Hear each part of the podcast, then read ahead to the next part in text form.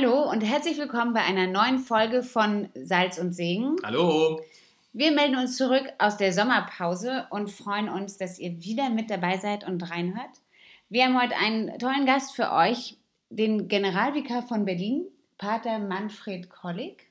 Ja, und das ist eine komplett neue Erfahrung für uns gewesen, weil er hat uns zu sich eingeladen in sein Büro, ins Ordinariat.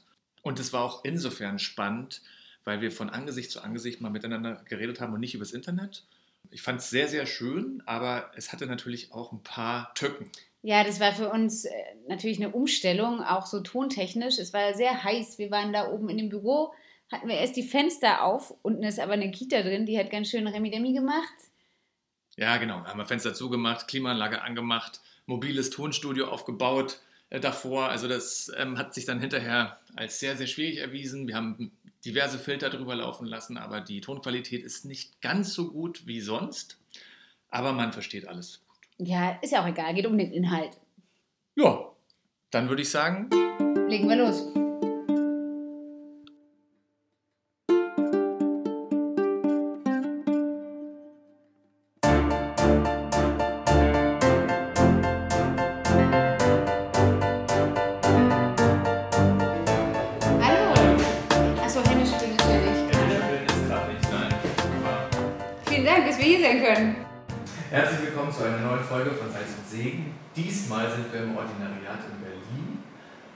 Manfred, dem Generalvikar. Herzlichen Dank, dass du uns hier eingeladen hast und danke, dass du in unseren Podcast kommst.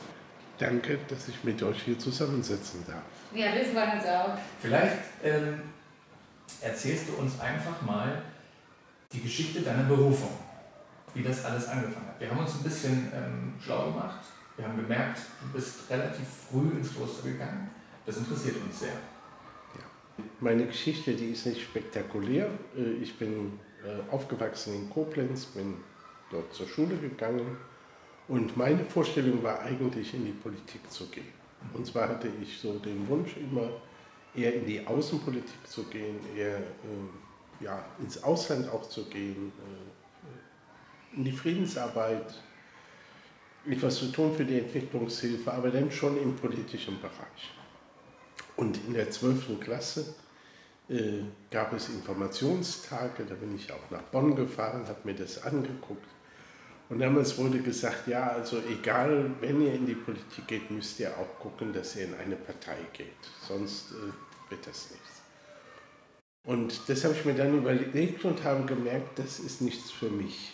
Nicht, weil ich Parteien schlecht finde, sondern weil ich mir schlecht vorstellen konnte, in eine Partei zu gehen und dann äh, dort, wenn es darauf ankommt, auch immer auch sehr loyal zu dieser Partei zu stehen, bei Abstimmungen äh, mit der Partei zu stimmen, mich dafür ein Leben lang festzulegen, das war mir zu schwierig. Und dann kam irgendwann auch der Gedanke äh, einer Ordensgemeinschaft, einer internationalen Gemeinschaft und ich bin dann bei dieser Gemeinschaft gelandet weil das eine von denen waren, die in Koblenz ansässig war. Aber das ist ja irgendwie ein krasser Schritt, also sozusagen von der Politik zum Ordensleben hat ja nochmal ganz andere Konsequenzen. Ja, aber äh, ich war gerade 18 äh, ja. und äh, eher spontan zu der Zeit. Ja, also mir war eher klar, ich will mich engagieren, ich will mich in dieser Welt engagieren. Wir waren 18, die Abitur gemacht haben. Von den 18 waren 11 in einer politischen Bewegung. Also äh, das war eine sehr politische Zeit. Äh, wenn wir mal blau gemacht haben in der Schule, dann sind wir in einen Imbiss gegangen, wo wir Bundestagsdebatten sehen konnten. Und das hatte einen ganz großen Stellenwert für ich habe mich auch in der Kirche engagiert, aber nie, auch da nie in einem Verein, sondern immer frei.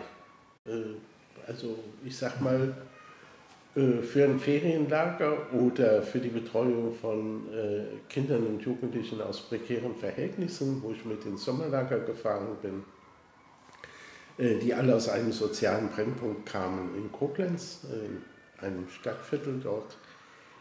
Das war, stand bei mir oben an. Und auch Fragen wie, äh, gründe ich Familie oder nicht, das war zu der Zeit nicht.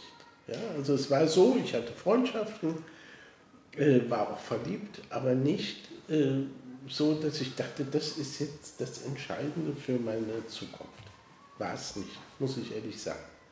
Sondern das Entscheidende war für mich wirklich das äh, soziale, das ja, soziale Engagement, das politische Engagement, etwas tun, ich sage es mal ein bisschen äh, über, überzogen, aber etwas tun, damit die Welt besser wird. Mhm. Und es war eine sehr politische Zeit. Ja, also wenn von 18 in einer Klasse, wir waren ja noch eine Klasse, elf äh, in einer Jugendorganisation einer politischen Partei sind, macht das deutlich, wie die Zeit tickt. Ja. Das war nach den 68er, das war Anfang der 70er Jahre. Äh, das war anders als heute. Und die Frage, ob ich Familie gründe oder nicht, ich glaube, das war bei den meisten in dem Alter damals nicht das entscheidende Thema. Und kam es dann später nochmal hoch? Natürlich. Äh, ich bin dann in die Ordensgemeinschaft gegangen und dann wird einem nach und nach klar, äh, worauf lässt du dich ein. Ja? Das heißt, ich kann nicht machen, was ich will. Ich kann zwar meine Meinung sagen und auch eine Ordensgemeinschaft, die ist ja durch und durch demokratisch organisiert. Ich kann mitbestimmen, wer Superior, wer Oberer ist, wer das Sagen hat. Ja? Äh, es gibt sowas wie Versammlungen, wo beraten wird, wo entschieden wird, die demokratisch strukturiert sind. Und trotzdem kann ich aber nicht machen, was ich will, denn die Gemeinschaft sagt mir hier und da, das musst du machen. So, das wurde mir im Laufe der Zeit klar.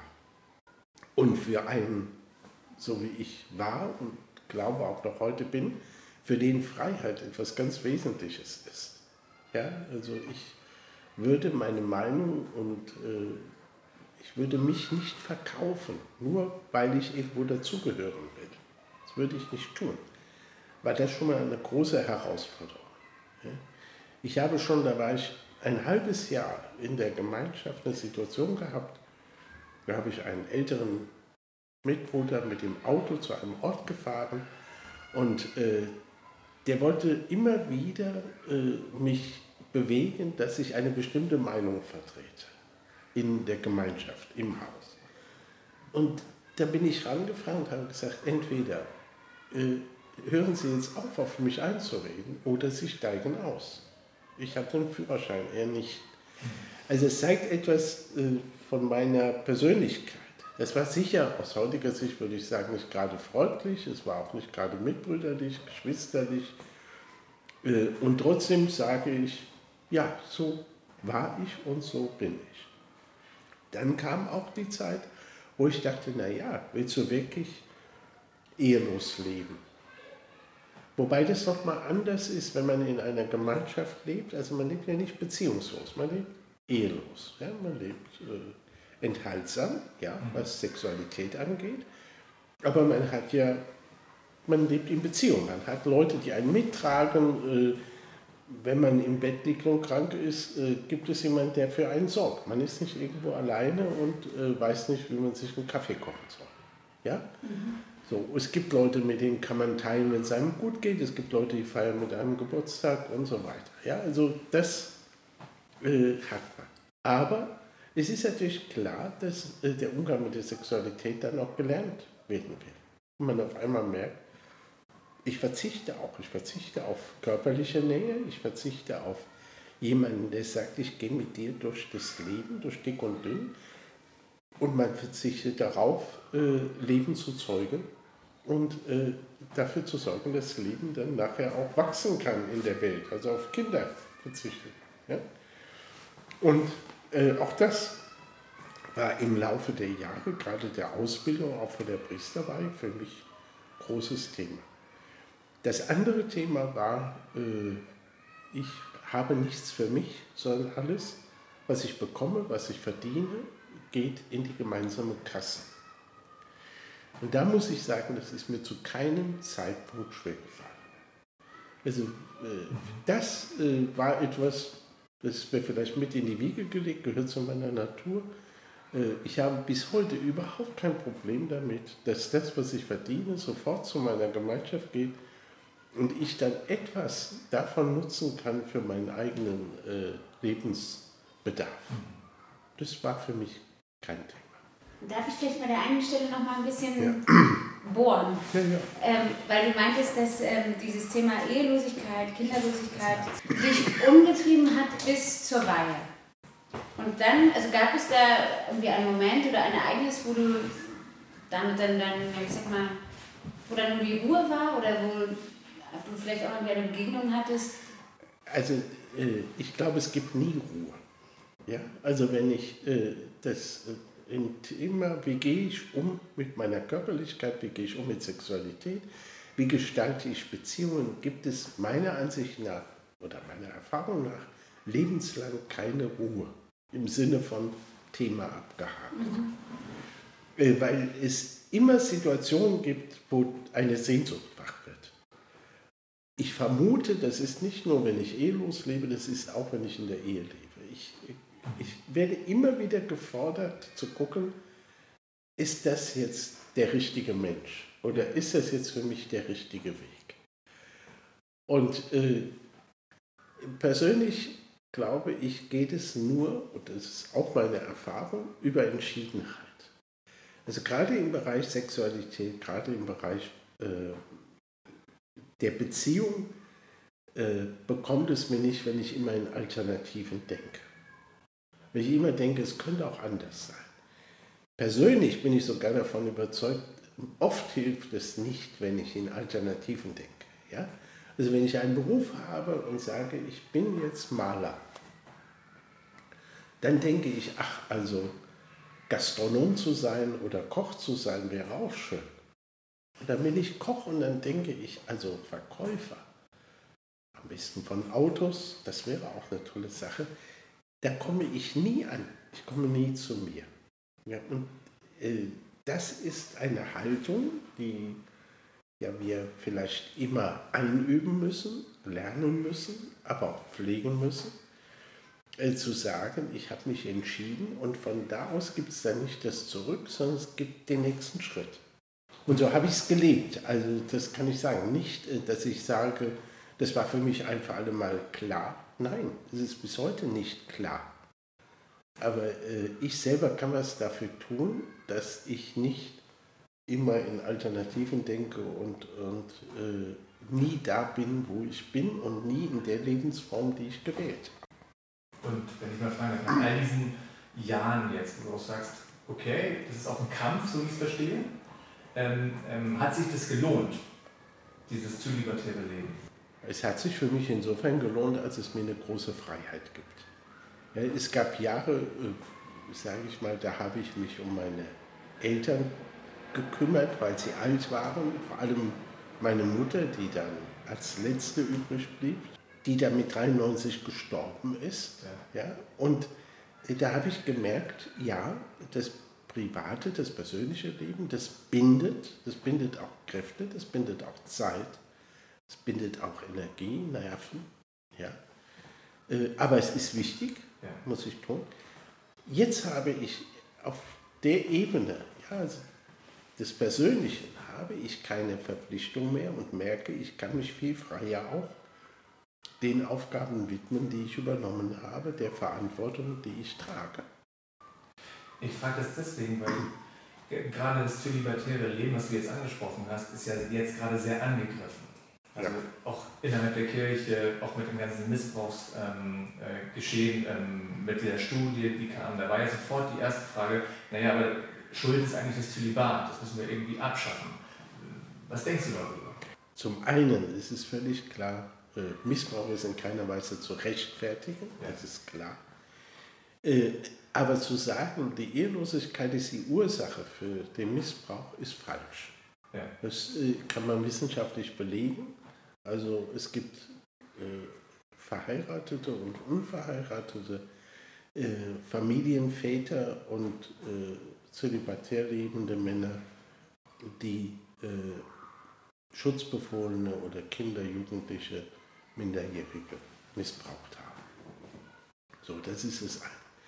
Und die Frage ist bei allem, auch beim zölibatären Leben, wofür tue ich das? Ich würde es gar nicht als Kampf bezeichnen. Es ist eher äh, äh, so etwas wie, ich werde immer wieder in Frage gestellt und muss immer wieder mich ausrichten, eine Antwort finden. Ich empfinde es nicht als Kampf. Okay. Und ich muss klar haben, äh, wofür es sich lohnt. Also ja. ich sag mal, es lohnt sich äh, um der Freiheit willen. Ich, ich habe eine größere Freiheit, die ich aber dann egoistisch nutzen kann und sage, auch da habe ich ja mehr Zeit für mich. Oder ich kann sie nutzen für andere. Nutze ich sie egoistisch, dann ist die Gefahr groß, dass ich, das müssen nicht unbedingt Menschen sein, dass ich meine Lebensform missbrauche und nicht wirklich einsetze, wozu sie eigentlich gedacht ist, nämlich für die anderen. Ja, und Missbrauch ist ja eine Form von Egoismus. Ich sehe nicht mehr den anderen. Die Fürsorge für die anderen, das spiegelt sich ja auch sehr stark in deinem Orden wieder. War das der Grund, warum du zu den Arnsteiner Patres gegangen bist? Also es gab sie in Koblenz, ich will jetzt nicht andere Gemeinschaften nennen, aber ich habe mich da umgeguckt und bin dann bei denen geblieben. Ein Grund war, die hatten gerade zu der Zeit eine Persönlichkeit sehr stark immer in den Vordergrund gehoben, den heute inzwischen heiligen Damian de Wüster. Das war äh, ein Heiliger, ein Mitbruder, der im 19. Jahrhundert auf die Insel Molokai gegangen ist. Das war eine Insel, auf der nur Leprakranke, nur Aussätzige lebten. Und er war der einzige Gesunde, der dorthin ist. Und sein Wunsch war es, dort für ein besseres Leben zu sorgen für diese Leute, die sich selbst ausgeliefert waren, ohne Hoffnung auf irgendeine Heilung. Ja, und äh, die sind sehr roh miteinander umgegangen, weil sie alle nichts zu verlieren hatten. Es war klar, sie waren im Tod geweiht. Das äh, war genauso klar, wie dass sie alle entstellt waren. Ja? Äh, die Leber zerfrisst ja Körperteile. Und dort ist er hingegangen. Und das hat mich sehr fasziniert. Da, das knüpft auch wieder so an mein grundsätzliches politisches Interesse an. Und nochmal, damals war ich sicher viel idealistischer und dachte, man kann die Welt verbessern. Und äh, das war auch sicher den 68er dieser Zeit geschuldet. Man hatte Illusionen, man hatte äh, Ideale. Äh, man wollte es unbedingt besser machen als die, die im Zweiten Weltkrieg waren, die, die den Nationalsozialismus verursacht haben. Und so. Man ist, äh, ich war auch viel zu der Zeit schon gereist, in Frankreich, in Spanien, mit Jugendlichen zusammen und habe gemerkt, die, es gab Vorbehalte gegenüber den Deutschen. Ja, das war ja nicht so lange nach dem äh, Zweiten Weltkrieg. Äh, und das hat alles motiviert zu sagen, wir wollen es besser machen. Und mit dieser Illusion bin ich dann auch in diese Gemeinschaft gegangen. Ich habe mir keine großen Gedanken gemacht, äh, wo arbeiten die. Also international war für mich schon wichtig gewesen. Ja, mehr, viel mehr Gedanken habe ich mir nicht gemacht. Dann bist du bei diesem Orden geblieben, hast die ewige Profess abgelegt, wurdest zum Priester geweiht. Was uns interessiert, hattest du da auch Krisen? Also hattest du da auch Zeiten, wo du sagtest, okay, ähm, du siehst Gott nicht oder du siehst nicht, wie dein Weg weitergeht? Ich kann sagen, zu glauben, Gott hat mich verlassen, das kenne ich nicht. Ja. Also so etwas wie Gottverlassenheit, das habe ich nicht gehabt. Das ist nicht mein Verdienst, ich sehe es wirklich als ein Geschenk, dass es so ist. Aber es gab Krisen und es gibt immer wieder Krisen, ja, wo ich sage, wieso äh, entwickelt sich meine Gemeinschaft so oder so und nicht anders, wie ich mir das vorstelle? Warum sind wir an manchen Stellen unglaubwürdig? Warum entwickelt sich die Kirche nicht glaubwürdiger, echter, authentischer? Warum gibt es immer diese mehr oder weniger dann äh, Widersprüche zum Evangelium und auch zu dem, was Nachfolge bedeutet? Daran muss ich sagen, knacke ich bis heute. Ja? Äh, ich bin nicht perfekt, gar keine Frage. Ich erwarte auch von anderen nicht, dass sie perfekt sind, auch nicht von der Kirche. Aber wenn der Widerspruch zu groß wird zwischen dem, was wir verkünden und dem, was wir leben, äh, da muss ich sagen, da finde ich mich bis heute nicht mit ab. Und das hat mich immer wieder auch in Krisen geführt, wo ich äh, fragte, warum mache ich das eigentlich? Lohnt sich das? Oder stabilisiere ich nicht noch vielleicht etwas, was ich gar nicht stabilisieren will? Ja, aber die Frage zieht sich wie ein roter Faden durch mein Leben. Und dass ich manchmal wirklich frage, äh, bin ich nicht sogar noch mit schuld daran, dass ich äh, nicht die Dinge deutlicher noch kritisiere oder mich auch davon distanziere, ermögliche ich vielleicht sogar, dass wir zum Teil so unglaubwürdig sind. Ist da ähm, ein konkretes Beispiel, was du uns nennen kannst? Ja, äh, das Erscheinungsbild. Ich sage immer, eine Kirche, äh, wenn ich den Eindruck bekomme, wir sind eine Kirche, die, wenn sie etwas über sich erzählt, zunächst mal sagt, was sie alles Tolles gemacht hat. Ja? Also wie viele Schulen haben wir gegründet und tragen wir, wie viele Kindertagesstätten, wie viele Krankenhäuser und was wir alles Tolles machen. Und nicht die sind, die sagen, äh, bevor wir etwas getan haben, hat es Gott getan. Also wir, wir teilen, was wir empfangen haben. Wenn ich den Eindruck habe, dass Kirche funktioniert, eventuell sogar ohne Gott, dann muss ich sagen, dann da bin ich äußerst unruhig und auch angegriffen. Wir reden jetzt zum Beispiel im Rahmen des synodalen Weges über Macht. Natürlich müssen wir darüber reden, wie verteilen wir Macht. Und wenn ich Macht auf eine Schulter lege oder auf zehn, äh, dann ist die Gefahr, wenn sie auf einer Schulter liegt, dass sie nicht gut eingesetzt wird, größer, als wenn sie verteilt wird. Keine Frage. Aber es geht nicht in erster Linie um Machtverteilung, es geht in erster Linie doch um die Frage, wo verhindern wir, dass Gott Macht bekommt? Wo verhindern wir, dass das Evangelium wirklich eine äh, bedeutende äh, Botschaft ist? Also auch in dem Sinne eine mächtige, die Hoffnung gibt, die Trost gibt, die Perspektive gibt. Ja. Wofür ich aber sehr dankbar bin, ist, äh, egal wie groß die Krisen waren oder sind, ich kann immer glauben, dass Gott da ist. Und ich sage immer, äh, wenn es schlecht geht, ist es kein Beweis dafür, dass Gott nicht da ist. Gott ist unter allen Umständen gegenwärtig. Und er ist für uns da. Wenn man das in der Geschichte sieht, äh, Gottes mit den Menschen im Alten Testament zum Beispiel, er ist da in der Heimat und er ist auch da im Exil. Ja, es äh, wenn es gut geht, wenn es schlecht geht. Im Erfolg, im Misserfolg. Und das trägt mich. Kann ich sagen. das ist mir zu keinem Zeitpunkt abhanden gekommen. Und auch dieser Damian, ja, von dem ich eben sprach, der hat ja nicht die Leprakranken geheilt. Was er gemacht hat, war, dafür zu sorgen, dass das Leben für die einigermaßen erträglich war. Ja? Der hat Musikinstrumente kommen lassen und die haben dann da irgendwie Musik gemacht. Der hat im Schnitt pro Tag einen Sarg gebaut, selbst, weil es ihm wichtig war, dass die sehen, wir bestatten die Toten so, wie die Reichen sie bestatten. Ja, jeder bekommt seinen Sarg. Und das, äh, also dass es nicht darum geht, die, das perfekte Leben zu machen, sondern dass es darum geht, aus dem, was jetzt ist, das Beste zu machen, weil Gott das Beste will.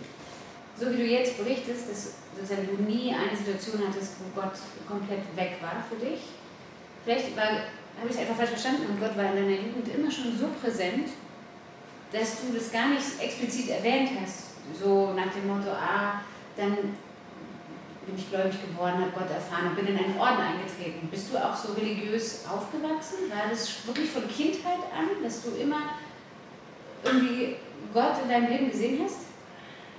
Ähm, ich bin religiös aufgewachsen im Sinne von, ich hatte Religionsunterricht, ich hatte Katechese und ähm, meine Eltern sind mit mir zum Gottesdienst gegangen. Ich kann aber sagen, wenn ich den, äh, von Kind auf hatte ich ein Bewusstsein dafür, du bist da. Also die Kurzformel, du bist da. Und nicht als Bedrohung, sondern äh, als etwas, was mich trägt, was mir Mut macht, was mir Zuversicht gibt. Und diese wenigen Worte, du bist da, da wusste ich noch nichts, Jahwe heißt, ich bin der, ich bin da, das wusste ich alles nicht. Aber dieses Wort, du bist da, das war für mich, soweit ich zurückdenken kann, eigentlich die Kurzformel meines Glaubens. Und äh, gerade auch da, wo ich dann äh, gezweifelt habe, wo ich auch hier und da auch drohte, an den Umständen, den Zuständen zu verzweifeln, kam mir dieses Wort in den Sinn.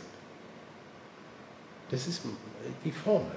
Und nicht, weil ich so gut bin oder so toll oder so religiös erzogen. Ich weiß nicht, ich sehe es als Geschenk. Ja? Aber diese Kurzformel, das kann ich sagen, die hat immer gegolten, soweit ich zurückdenken kann. Und wenn mich einer fragt, äh, was ist denn das Wichtigste am Glauben, dann sage ich immer, äh, diese Überzeugung, du bist da, Gott. Du bist da.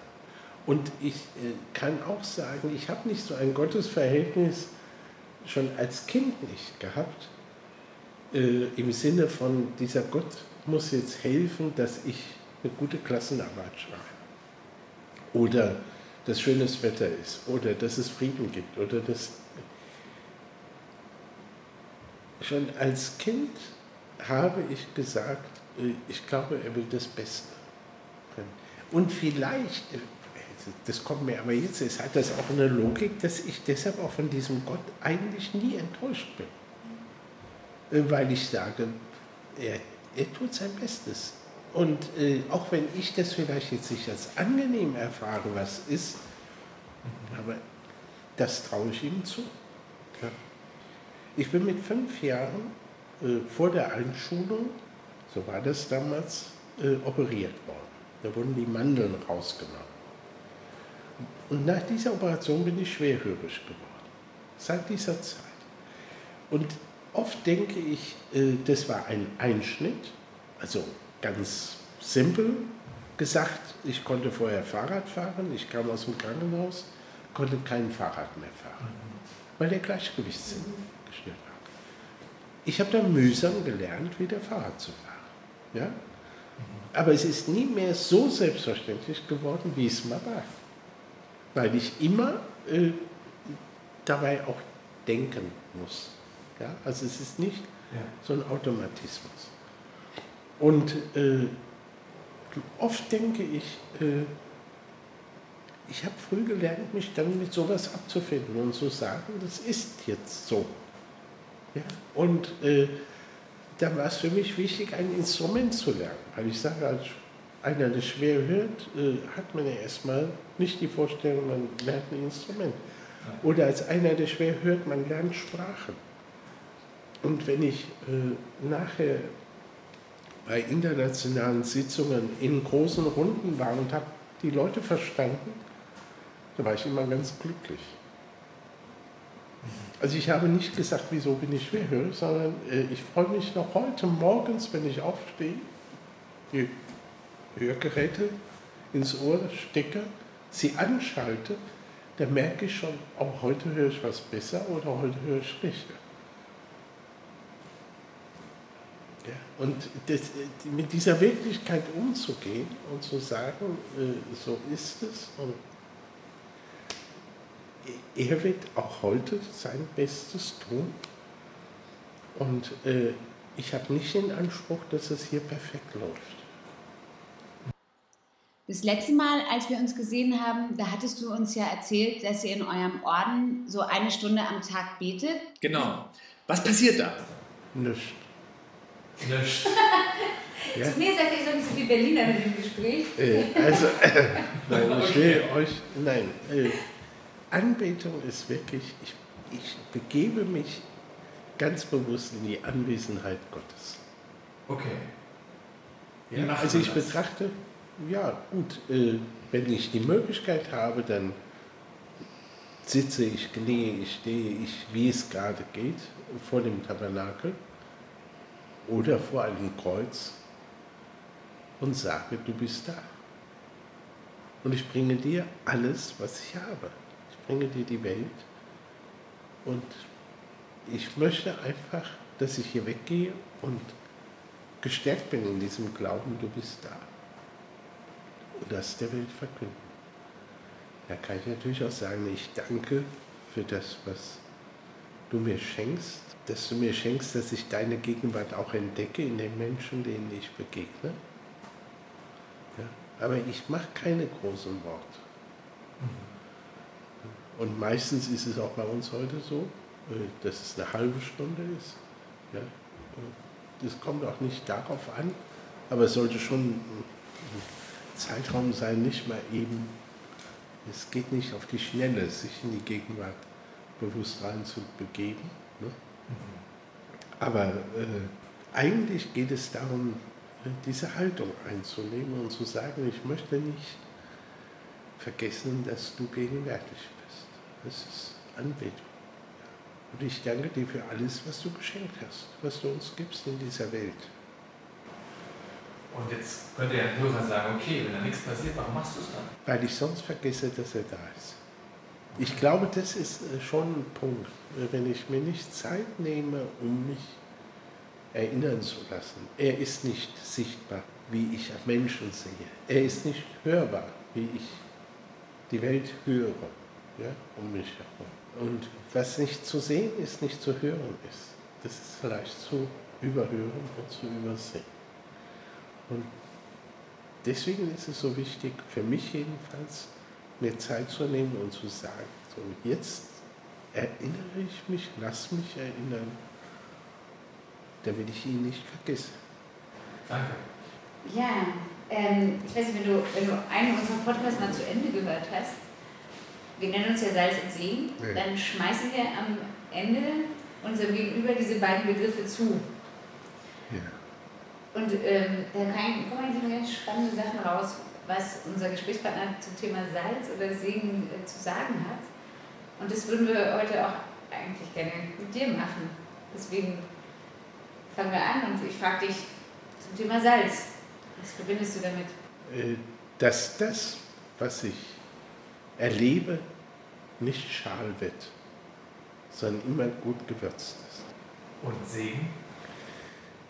Dass ich mich segnen lasse, damit ich für die Welt ein Segen sein kann. Pater Manfred, wir danken dir sehr für das Gespräch. Ich danke euch. Vielen Dank für deine Zeit hier. Ja, ich danke euch. Das war nett. Danke.